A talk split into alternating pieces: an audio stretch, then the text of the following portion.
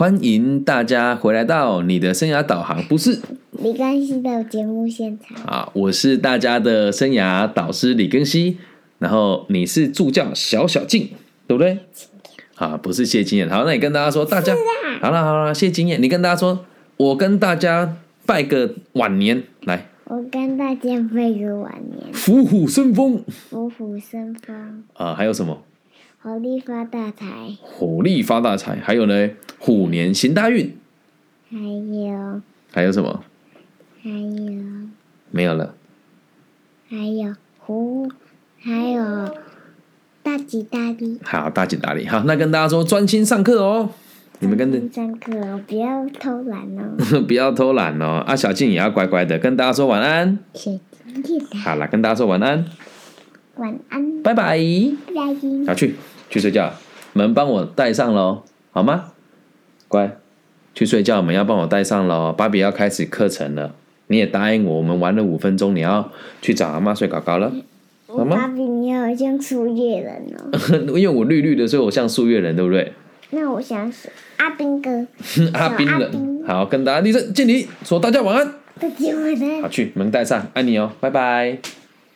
帮我把门关起来哦，好吗？经理，再见，拜拜。谢谢你。好，这个小小的插曲哦，因为呃，也是让大家知道，我们每一堂课都是在我们家的小小小公主准备睡觉，或是睡觉了以后，我们才会录制这些课程的内容啊。那因为我现在也有开这个影像的直播，那今天没有抓头发，所以就请大家原谅我戴上一个帽 T 啊。好，欢迎大家回来到你的生涯导航，不是李根熙的节目现场。我们今天要继续带大家阅读阿德勒博士的《阿德勒谈人性》啊。那我们今天采用的这个内容呢，是由在台湾的林巧芳老师翻译的这个书籍里面的第八十页，我们眼中的世界哦，还里面的这个知觉的这个部分，是在这个第四谈里面的第二个小章节当中。那我们今天的题目定定为当下的知觉，那我们就开始今天的节目内容吧。阿德勒博士说，来自外在外界印的印象与刺激，会经由我们的感知器官传给大脑，部分印象与刺激会残留在大脑里面，于是就会产生知觉。有趣吧？我们讲有些人就是这种所谓的不知不觉的人啊。什么叫不知不觉的人？就是呃，他对于某些事情已经发生了，而他却没有发觉，这个就叫做不知不觉的人。那为什么讲这个知觉要变成是能够残留在大脑？如果没有残留在大脑，就代表你根本就没有察觉。那如果根本就没有察觉的话，就代表它不构成知觉，理解吗？讲个简单的例子哦，就是如果你看到一只你你有一只蚂蚁爬过你的手，而你没有感觉到，这个就是所谓的没有知觉，因为这件事情并没有残留在你的大脑里面。那我们的大脑会再利用这些残留的印象，创造出想象力和记忆的世界。哇，这里讲有点悬哦，明明就讲的是这个心理学，却讲的这么的，我们讲玄妙。你要这个地方，你慢慢咀嚼，会发现这几句几句话讲的真的很好。我们大脑会利用残留的印象来变成想象力跟记忆的世界。我们常常会开玩笑说，一个人想象力丰富嘛。像我今天去这个二零的这个喜乐喜乐基金会，帮他们做这个中途青少年的就业辅导的关怀。那我是一个本来就是一个想象力蛮丰富的人，所以我今天在教堂里面帮大家上这个职能研习，是帮他们的执行副执行长跟老师们上这个课。那呃，这个基金会本来都是做身心障碍者的就业辅导，还有这个回归社会的这这个部分，还有职业在在在在设计跟在转型。那我们帮他们上的是中途之家，这个专案只大大概做了十，大概也做了快二十年了。只是因为这个单位为人所知，通常都不是讲这个青少年的就业辅导的部分，所以我的课程去了之后，我才知道哦，原来他们的收容的这个对象全部都是女生，然后都是这个在原本的校园无法适应生活，才会到这个地方来做这个另类的自学的方案。那我坐在这里，我就看那个十字架，然后因为我没有这个宗教信仰嘛，但是我也会读圣经去理解他们的教义哦。我就看着那个十字架，就想说，嗯，那今天来这个地方，我要给这群孩子什么样子的想法？那本来讲的是这个孩子未来的生涯规划的发展，但是我突然想到一件事，最近在做阿德勒博士的这个知觉，我想让大家知道孩子的知觉跟经验是怎么来的。我就看那个十字架，想着我们每个人都站在一个十字路口，每天都在对都在被不同的东西影响。那被什么东西影响，我们就会变成什么样子的思想的存在。于是我就在我的课程里面再加入了这个网络媒体跟青少年普遍使用。这个我们讲的这无脑的影片的观赏，还有这些来路不明的文章的一些一些基本的网络行销的概念给这群老师听，所以这个也是我有丰富的想象力，才会在这个教堂的十字架会有这么多不同的想法，这样能够理解哦，这就是我们所谓的想象力和记忆的世界，一定要让某些东西残留在你脑子里面嘛。但是啊，感官知觉产生的印象。和照片的影像是完全不一样的哦。为什么？因为人是产生知觉作用的主体，所以我们所有的知觉经验全部都会染上个人的色彩，有它的独特之处。所以，同样一件事情，不同的人来经历，会解释出来的这个经验也会完全不一样。我们眼睛所看到的东西啊，不见得等于是你知觉的经验哦。我们请不同的两个人看同一个照片，如果问他们看到了什么，得到的答案很少是一样的。那如果用这个方式，就去扩大类比，你会发现一个很有趣的现象：，就像两个人同一个人，哎，除了人不一样，事实地物完全都一样，而他们两个到最后表述出来的记忆跟回忆也都是截然不同。这就是我们讲的知觉。是不是很有趣啊？我我今天在读这一段的时候，我又想到一件事啊。我之前在 EMBA 的这个学期末有一堂课程，老师带我们去品红酒。我的天哪，对我来讲根本是人间炼狱，因为我不会喝酒。然后你要带我去那个地方做这个。将近两到三个小时的时间的不停的喝各种不同的酒，对我来讲是非常挣扎而且可怕的。但是对我其他的同学来说，会说：“哎呀，这个味道好香啊，这些酒好准啊，这是八二年的拉菲。”我完全无法理解，所以他们对那一堂课留下的这个印象跟知觉是：这个酒很好喝，老师很专业，永续的概念很好，桌上的花插的很漂亮。而我的印象就只有一个：酒好臭。我喝的好醉，有趣吧？那为什么会导致这个现象？我们继续往下看哦。我们再回到现在书里面来讲小朋友的这个成长过程，还要导致我们的知觉跟认知的不一样的这些观念哦。一般来说，小朋友对于周遭环境啊产生的知觉经验，会受限于他们过去在各种状况下所建立的行为模式。所以，我们讲说，孩子的世界啊，是我们建构给他们的。这句话是完全不为过的。小朋友世界是我们教给他们的。比如说，呃，如果你的职业是这个天文学家，那你的小朋友跟你一起抬头看天上的机会，一定会比其他小朋友还要高。所以对他而言，他可以看到这个猎户座大三，呃，夏季大三角啊，猎户座腰带啊，北极星等等的。但如果你的孩子的成，如果孩子的成长过程没有人带领他去仰望天空，他可能也会不知道啊，原来那个天空的一点一点是在很遥远的地方的某一颗行星啊，某一颗。恒星哦，或者是哦，原来这个光是被某个太阳被被这个呃月亮是因为太阳光的反射，所以如果能够知道更多一点的这个认知的基础常识，他们就可以看出更宽广的世界。而视觉视视觉的知觉的发展比较健全的小朋友，他们的知觉经验也会表现出强烈的视觉特点。也就是说，很多小朋友喜欢看漫画，他们会以漫画的方式来做学习。所以，像有一些人在做这个学习的过程当中的时候，他们会非常的擅长做笔记的整合，因为做完笔记整合之后，他一看就能够记得它，这就是知知哎，这就是这个视觉特点，要透过图像来做记忆哦。那绝大多数的人的大脑都是偏向于偏向于视觉讯息的，哦，那这个其实不难理解，像我们现在年呃年轻人所流行的这些呃平台啊、A P P 啊、软体啊，大部分都是以图像为主，文字为辅。那大部分对这个视觉的印象都会比较直接，也比较直观。那我觉得我个人对于视觉的这个知觉也是比较强烈的。但是有些人呢，偏偏是听觉比较敏锐，他会依赖自己所创造，会依赖自己的听觉创造自己的世界。那你去想，呃，我录到这边，我正在想说用什么方式讲给大家听哦。呃，我记得以前上这个语文课的时候，有一有一有一个古诗是这么写的：“大珠小珠落玉盘。”哦，你看，好像听到那个声音了哈，就是一个陶瓷的盘子，然后有这个珍珠掉下叮叮当当的声音，这就是靠听觉所转化之后讲出来的一个视觉或者是文字的概念。好。那我们的知觉经验呢，不见得会与现实的状况完全相符哦，因为每个人都会重新架构、重新组织自己对外世界的、对外在世界的关系，以符合自己的生命模式。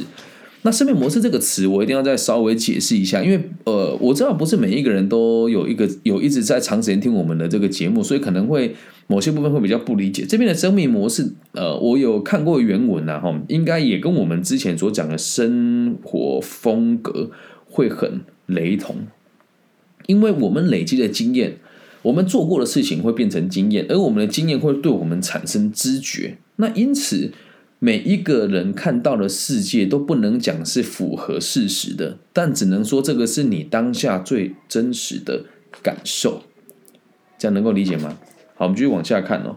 每个人的展现的独特性啊，就在于知觉作用所产生的经验不同，没有一个人跟另外一个人是完全一模一样的，因为每个人感知到的世界都是独一无二的，因此你的记忆形成的方式也会不一样哦。知觉作用啊，不单单只是物理现象而已，其实也是一种心理的现象。而从心理的现象，我们可以看清一个人的内心世界，很有趣吧？那我们做个简单的类比跟中正书里面讲这一段好像没有什么内容，没有什么重点。那我用让大家能够明白的方式来解释这一段的内容哦。你会对某些东西产生知觉，就代表它可能对你的人生有影响。就比如说，呃，在我的世界，我是做生涯规划的。我在路上看到一个迷惘的年轻人对着天空发呆，点一根烟，我就会自然而然的发觉他有迷惘的状态，过去跟他交谈。而如果今天你是一个呃，我们讲侦探或者是警务人员，你看到一个人鬼鬼祟祟的，你一定会比我更容易察觉他是鬼鬼祟祟的人。我们的目标会决定我们的知觉，而这个地方也很有趣。我察觉别人的迷惘的。机会跟几率比一般人还要高很多的原因是，我的经验跟我的专业完完全全在这个地方累积下来，因此我在这个地方的知觉会比别人更强那么一些些。那你会说为什么有些人可能没有知觉？因为他人生没有目的啊，人生没有目的怎么会对这种事情有知觉呢？再举个反向的例子哦，如果有一些人他是做，他是很擅长于销售的业务人员，那他一定会在第一时间。很敏锐的嗅到，有某一些人他会有这个购买保单的需求，还有某一些人他是愿意付出一些成本来转嫁所谓的这个风险的，这样能够明白吗？我们每个人的目的啊，都会决定我们想要记住什么，决定我们不想要记住什么，甚至连我们的记忆啊，也都会来自于这些地方。所以，我们讲知觉是我们感官到这个世界的方法，你所有的记忆都来自于你的直觉。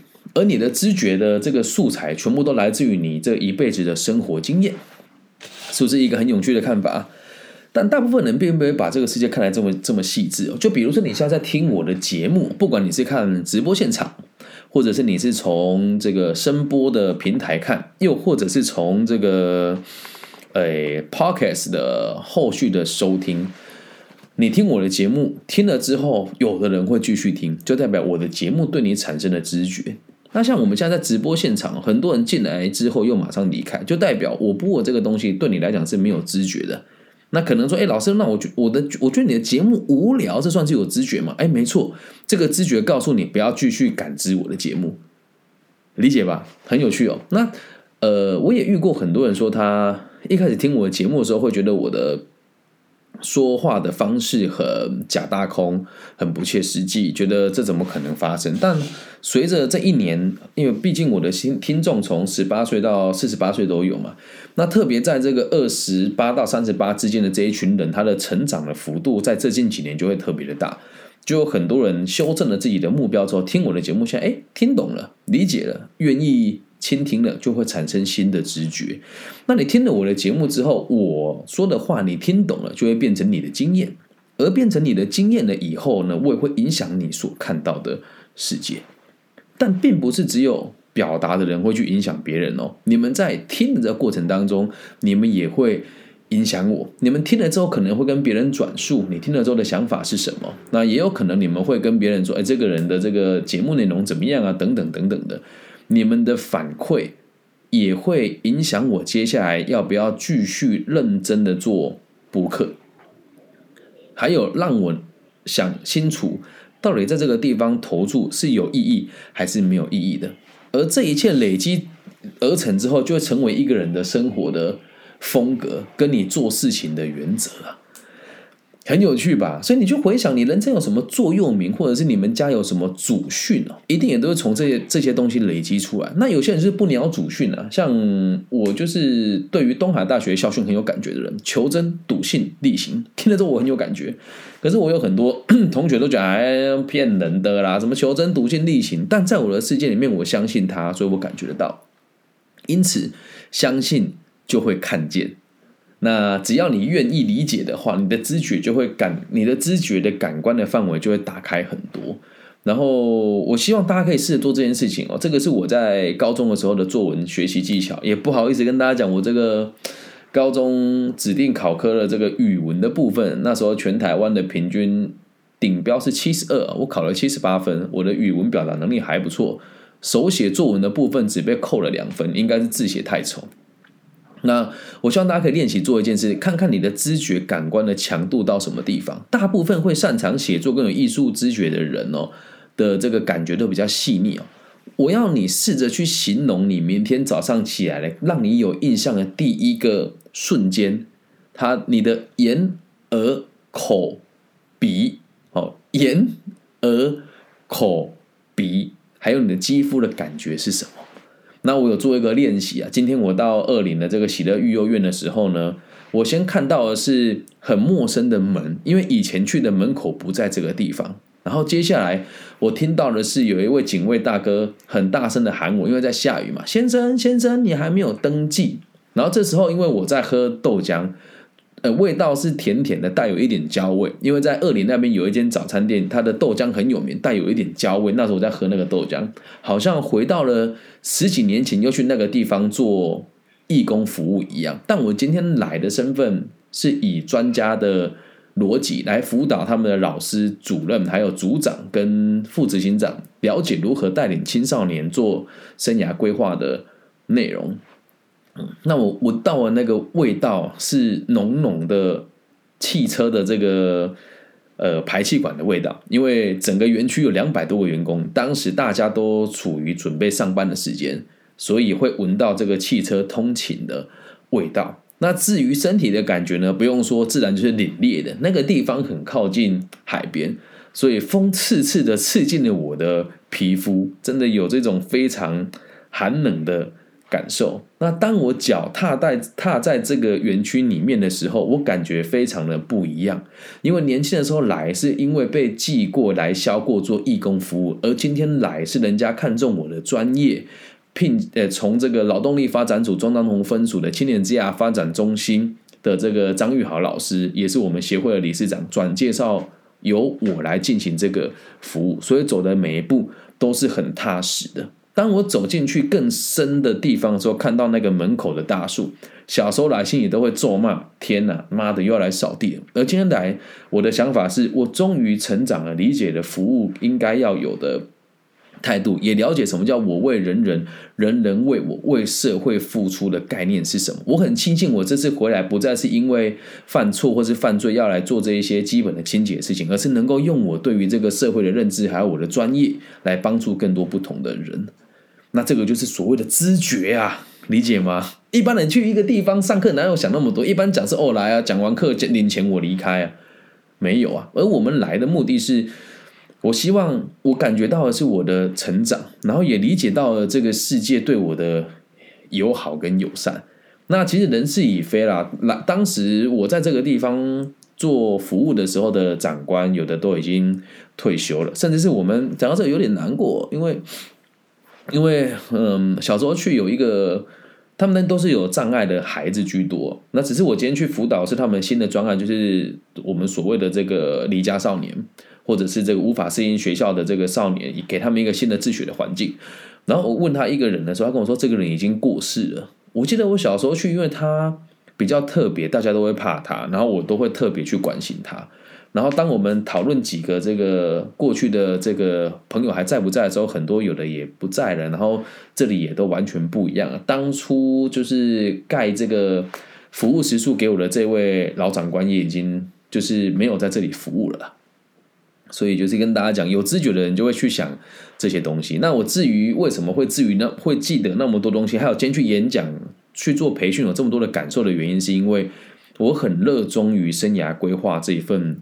工作，所以我所有的知觉都会与它相关。那如果你愿意的话，我希望大家也可以定下一个原则：你的人生想要追求什么？我的目的是追求社会的安定，让老有所终，少有所长，然后接着让壮有所用嘛。那在这个逻辑之下，我的每一件事情的感知都会与这些东西有关联，也会让我在未来的这个发展做得更专业，做得更聚焦。了解吗？知觉，而你所看到的世界，就是你所察觉出来的。所以我们讲说，每一个当下的感受都是最真实的，而当下的知觉是怎么来的，也是从你过去的经验慢慢累积出来。所以要鼓励大家多尝试、多理解、学习各种不同的东西，因为我们都是成人了，我们的脑袋已经成熟了。那成熟之后，我们可以用自己的方式来探索这个世界。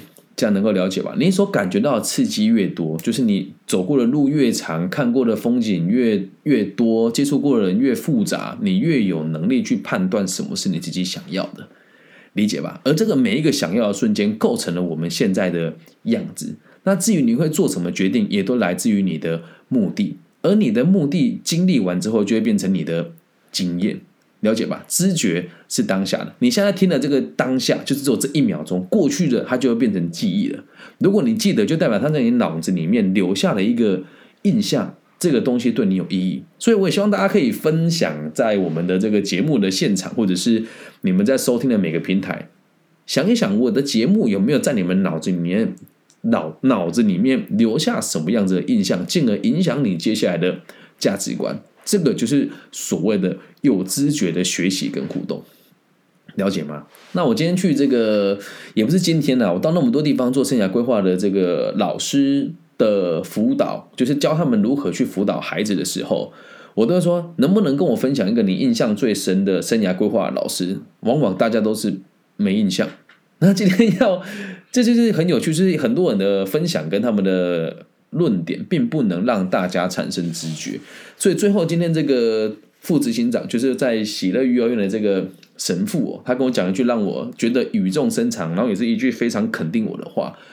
我说：“那我们今天的课程到最后对大家有没有帮助？就问那三个问题嘛。就每一堂课我都会问，上过我课都会早都问。今天的课对大家有没有帮助？那大家愿不愿意去做这些建议跟这些内容？然后最后一个是相不相信自己做得到？而神父。”这个我们只能讲它是一个职称啊，并不是我迷信哦。神父的说法是，终于来了一个我听懂他在讲什么，而他也能够听懂我们在讲什么的老师。